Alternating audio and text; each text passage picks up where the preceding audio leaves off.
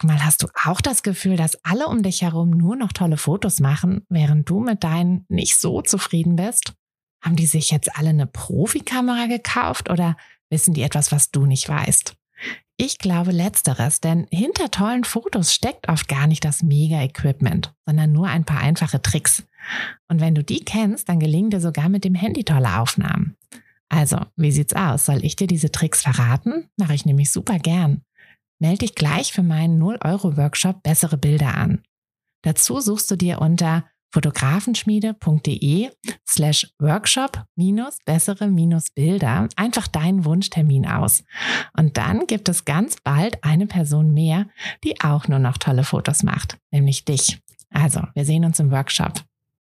Herzlich willkommen zu einer neuen Espresso-Folge. Hier bekommt ihr ja immer einen Tipp aus meinem Alltag als Fotografin, als Mama, als Selbstständige für euren Alltag. Und ich hatte es euch ja in der vergangenen Woche versprochen, dass wir heute uns um ja, Teil zwei unserer Mini-Mini-Serie kümmern, nämlich die Sache, warum eure Kunden euch eventuell nicht buchen, obwohl sie eigentlich ja, eure Fotos vielleicht schön finden werden, obwohl sie gerne ein Shooting bei euch machen würden, aber warum sie euch vielleicht trotzdem nicht buchen. Also es geht nicht darum, dass ihr alle Kunden erreicht. Na, das ist ja das, das leidige Thema. Wir können nicht alle glücklich machen, aber wir wollen natürlich unsere Wunschkunden glücklich machen. Und auch wenn wir das total gut könnten, auch wenn wir so schöne Fotos machen, dass unsere Wunschkunden einfach ausrasten würden, wenn sie diese Fotos hätten, ist es trotzdem manchmal so, dass unsere Wunschkunden gar nicht erst zu uns kommen, dass es gar nicht erst zu einem Shooting kommt, obwohl hm, das nicht an unserer ja nicht an unserem Wissen als Fotografin liegt, sondern eher daran, dass wir bestimmte Sachen falsch machen. Und letzte Woche hatten wir ja eben schon das Thema, dass wir nicht ganz klar kommunizieren, was für unseren Kunden dabei rauskommt, so dass unser Kunde gar nicht erst so richtig ne, bei uns irgendwie so reinkommt, so, dass sie vielleicht gar nicht erst auf unserer Website bleiben, dass sie nicht, ähm, dass sie nicht uns auf Instagram folgen und so, weil das halt einfach für die nicht so richtig klar ist, warum sie das eigentlich machen sollten. Wenn wir dann klar gemacht haben, warum sie es eigentlich machen sollten, dann gibt es aber noch einen zweiten Schritt, den wir gehen müssen. Und deshalb gibt es diese Folge, also quasi als Teil zwei, ähm, zum zu unserer Mini, Miniserie, wie wir ähm, besser an unsere Kunden rankommen. Und Teil zwei ist ein klarer Call to Action. Ein klarer Call to Action bedeutet, dass wir ganz deutlich sagen, was unsere Kunden als nächstes machen sollen. Ne? Also schreib mir eine Nachricht, buch ein Shooting bei mir, geh auf meine Website, folg mir auf Instagram, irgendwas. Ne? Also völlig egal, was ihr in dem Moment möchtet. Wichtig ist, dass ihr es ganz klar sagt. Und jetzt kann ich schon hören, wie es in eurem Köpfen rattert und wie ihr sagt, naja, aber ich will jetzt auch nicht so aufdringlich sein und das ist ja auch super nervig und ne, das hat dann sowas von Marktschreier oder dieses, ähm, äh, das, das, das Marketing in Amerika ist ja zum Beispiel auch so ganz anders, also so viel offensiver. Und ähm, ich, also ich persönlich empfinde das oft als viel zu viel und als ja auch unangenehm irgendwie. Aber ich muss auch sagen, dass ich, ähm, seit ich da jetzt auch mehr drauf achte, und ich achte da mehr drauf, weil ich ähm, in letzter Zeit so ein paar Bücher gelesen habe zur oder aus der ähm, Gehirnforschung. Mm, und da ist es ganz spannend. Also mir war das vorher gar nicht so richtig bewusst. Ähm, man sagt ja immer, oder also das habe ich schon vorher auch schon gehört, dass wir vom Kopf her ja noch so ein bisschen ähm, im Prinzip die Steinzeitmenschen sind, ähm, die, die Höhlenmenschen, die, ähm, ja, was ja auch Sinn macht, weil wir waren ja viel, viel länger, waren wir ja diese Höhlenmenschen und sind ja erst seit noch gar nicht so langer Zeit die moderneren Menschen.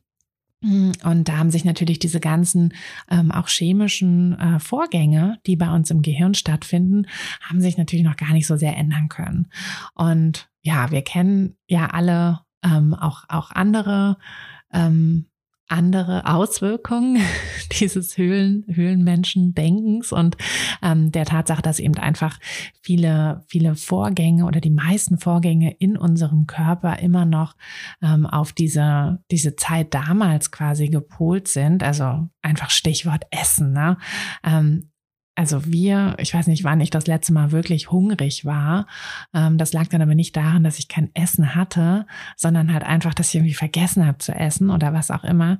Mm, aber natürlich, das ist ja jetzt bei uns in der, ähm, ja, in unserer privilegierten Welt, muss man es ja leider sagen, ist das Thema Essen ja überhaupt kein Thema mehr. Also eher das Gegenteil. Ne? Wir essen zu viel, wir essen zu viel Ungesundes, wir können unseren Kalorienbedarf innerhalb von Minuten decken, indem wir einfach ein paar Schokoriegel essen. Ähm, von den Vitaminen jetzt mal. Das ist dann wieder ein anderes Thema. Aber jedenfalls ist halt unser, unser Körper ist natürlich auch gar nicht auf diese, auf diese Unmengen an Nahrung, ähm, ist da noch gar nicht eingestellt. Deshalb werden wir halt alle immer dicker. So, aber das ist ein anderes Thema. Darüber möchte ich gar nicht reden heute, sondern darüber, dass unser Körper das eben noch nicht gecheckt hat, dass wir genügend Essen da haben und dass unser Gehirn das auch noch nicht gecheckt hat, sondern immer noch versucht, möglichst sparsam mit allem umzugehen. Also möglichst ähm, ne, Essen Kalorien irgendwie einzusparen, ähm, Fett anzureichern für den Fall, dass wir irgendwann doch nicht mehr genügend zu essen haben. Und unser Gehirn ist auch darauf, ähm, ja, darauf gepolt, möglichst wenig zu arbeiten, hm, damit wir eben nicht zu viel, weil unser Gehirn braucht ja Unmengen von Kalorien, ähm, damit wir die eben nicht brauchen. Und deshalb wird unser Unterbewusstsein immer Angebote vorziehen, die ganz klar sind. Also wenn wir zum Beispiel eine Website haben, wo wir draufgehen und dann nicht sofort sehen, was wir da eigentlich machen sollen. Ne? Da steht dann so ein bisschen hiervon, so ein bisschen davon, aber wir erfassen nicht sofort, worum es geht. Dann sind wir weg.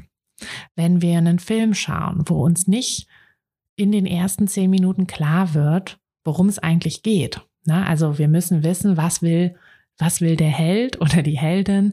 Was will diese Person eigentlich erreichen? Ne, was passiert da? Was ist ihr großes Ziel? Was wird passieren, wenn sie das nicht erreicht? Das, also jeder Film ist da ähnlich aufgebaut. Und letztlich also das machen wir natürlich nur unbewusst, aber mir fällt das manchmal bei Serien auf, hm, wenn ich länger in der Serie nicht drin war und dann halt auch vergessen habe, so worum es geht und dann wieder eine Folge anfange dann merke ich manchmal, dass ich gar nicht so richtig drin bin. Das ist irgendwie, ja, ich, ich höre nicht richtig zu, ich, ähm, ich gleite irgendwie mit den Gedanken weg und manchmal mache ich dann auch aus und komme nie wieder zurück zu dieser Serie, obwohl ich sie, wenn ich, wenn ich wirklich drin bin, also wenn ich sie, wenn ich so Folge für Folge gucke, dann suchte ich sie halt auch durch. Aber das liegt dann eben daran, dass ich in dem Moment genau weiß, was will die Hauptperson oder die Hauptpersonen, bei Serien sind das ja manchmal mehrere, was wollen die eigentlich? Was ist deren großes Ziel? Was passiert, wenn sie es erreichen? Was passiert, wenn sie es nicht erreichen? Und wenn ich das ganz klar weiß, dann bin ich drin. Und das ist bei allem. Das ist bei Büchern so, das ist bei Geschichten so. Wenn ich weiß, was die wollen, dann bin ich drin. Aber wenn ich es nicht weiß, bin ich nicht drin. Und wenn ich irgendwo ein Angebot bekomme, wo ich nicht so richtig weiß, was ich jetzt machen soll, dann schaltet mein Gehirn einfach automatisch ab. Ja, weil mein Gehirn will nicht so viel denken. Das ist natürlich total, total bekloppt, weil wir ja so eigentlich den ganzen Tag irgendwie denken. Und wir sind ja auch schlau und wir haben na, all diese Möglichkeiten. Aber unser Gehirn ist halt immer noch das Steinzeitgehirn quasi und der Teil unseres Gehirns, der für so viele unterbewusste ähm, Dinge zuständig ist, der ist halt auch noch wirklich dieser alte Teil unseres Gehirns, der sich seit, ja, seit den letzten Zehntausenden Jahren, eigentlich gar nicht hunderttausenden Jahren, muss man schon sagen, gar nicht großartig geändert hat. Mm. Und Deshalb, also, ne, das ist halt eine Sache, das können wir jetzt cool finden oder blöd finden, aber es ist halt einfach so. Und deshalb müssen wir wirklich darauf achten, dass wir unseren Kunden das so einfach wie möglich machen. Und wie gesagt, es hat nichts mit irgendwie so marktschreierisch ähm, schreierischem Verhalten zu tun. Und ich verstehe auch total ähm, so diese, dieses amerikanische Marketing, das ist mir auch oft zu viel, das ist mir dann auch irgendwie zu laut und zu, zu offensiv und so. So muss es aber nicht sein. Aber eine klare, ein klarer Call to Action, eine klare Handlungsanweisung muss auch nicht irgendwie aufdrängend sein oder irgendwas, sondern sie muss einfach nur klar sein. Und hier ist es eben ganz wichtig, ich habe das auch schon ähm, in vergangenen Folgen gesagt, dass es ähm, ja, dass ihr da wirklich ganz klar sagt, was eure Kunden machen sollen. Nicht um die Ecke, ja, also nicht irgendwie mit mit möglichst kreativen Formulierungen oder so, wo man dann wieder zehnmal um die Ecke denken muss, weil das funktioniert dann auch nicht, sondern wirklich ganz klar. Und ja, das auch, also es klingt total banal. Ich kann mir vorstellen, dass jetzt einige von euch auch so ein bisschen mit dem Kopf schütteln und sagen, hä, naja, aber ganz ehrlich. Aber achtet mal drauf, oft wird dieser Call to Action eben nicht gemacht. Und was das dann mit euch macht, dass ihr dann irgendwie eben nicht nicht draufklickt, nicht dabei seid. Ne? Also es ist natürlich, wenn es zu einfach wäre, dann würde es ja jeder richtig machen. es ist natürlich nicht super einfach, diesen Call to Action eben so zu machen, dass er auch nicht zu aufdringlich ist. Hier finde ich, hilft es total, wenn ihr auf eure Intuition hört, auf euer Bauchgefühl hört, wenn ihr euch vorher, deshalb sage ich ja immer, dass es so wichtig ist, dass man sein, sein Grundgerüst im Business richtig aufbaut. Ne? Also, dass ihr euch überlegt, so wer ist euer Wunschkunde? Wie sprecht ihr mit dem? Wie, welche, welche Wünsche hat er? Welche Sorgen hat er? Welche Probleme hat er? Und was ist auch eure Besonderheit? Wenn ihr das alles wisst, dann könnt ihr natürlich auch viel intuitiver all diese Entscheidungen treffen, dann, dann könnt ihr viel besser auch eure Texte formulieren, eure Angebote formulieren und eben diesen Call to Action auch formulieren auf eine Art, dass euer Kunde dann nicht überrumpelt ist, dass euer Kunde nicht sagt so, oh, wie nervig, ähm, sondern dass er einfach nur sagt, ah ja, genau, danke, ich klicke drauf, ich mache das jetzt, weil das ist ja das, was ich möchte. Ja, also es ist nicht ganz einfach, es ist nichts, was irgendwie was ihr jetzt, äh, wenn ihr euch noch gar nicht damit beschäftigt habt, was ihr dann innerhalb von fünf Minuten machen könnt.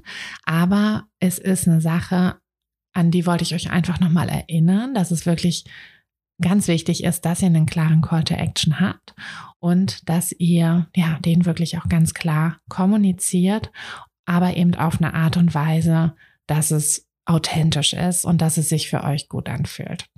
Also das war die Miniserie, was eure Kunden wirklich wollen. Ähm, und ich hoffe, dass sie euch gefallen hat. Ähm, ich hoffe, dass euch dieser Tipp gefallen hat. Und ich freue mich darauf, wenn wir in der nächsten Woche wieder einen Kaffee oder einen Espresso oder beides zusammen trinken. Bis dann, eure Tine. Hey du, Fotografin, hast du dich schon auf die Warteliste für die nächste Business-Kursklasse gesetzt? Nein? Weil du noch keine Fotografin bist oder weil du keine sein möchtest? Weißt du, was ich glaube? Dass du schon viel weiter bist, als du vielleicht denkst und dass du nur noch etwas Hilfe bei den konkreten Schritten in dein Fotobusiness brauchst und jemanden, der dich unterstützt und dir bei Fragen und Problemen weiterhilft. Genau das also, was du im Businesskurs bekommst. Deshalb setz dich am besten gleich auf die Warteliste unter fotografenschmiede.de slash business-kurs. Und dann verwandeln wir bald gemeinsam dein Herzklopfen für die Fotografie in dein Herzensbusiness. Denn dafür bist du doch hier, oder?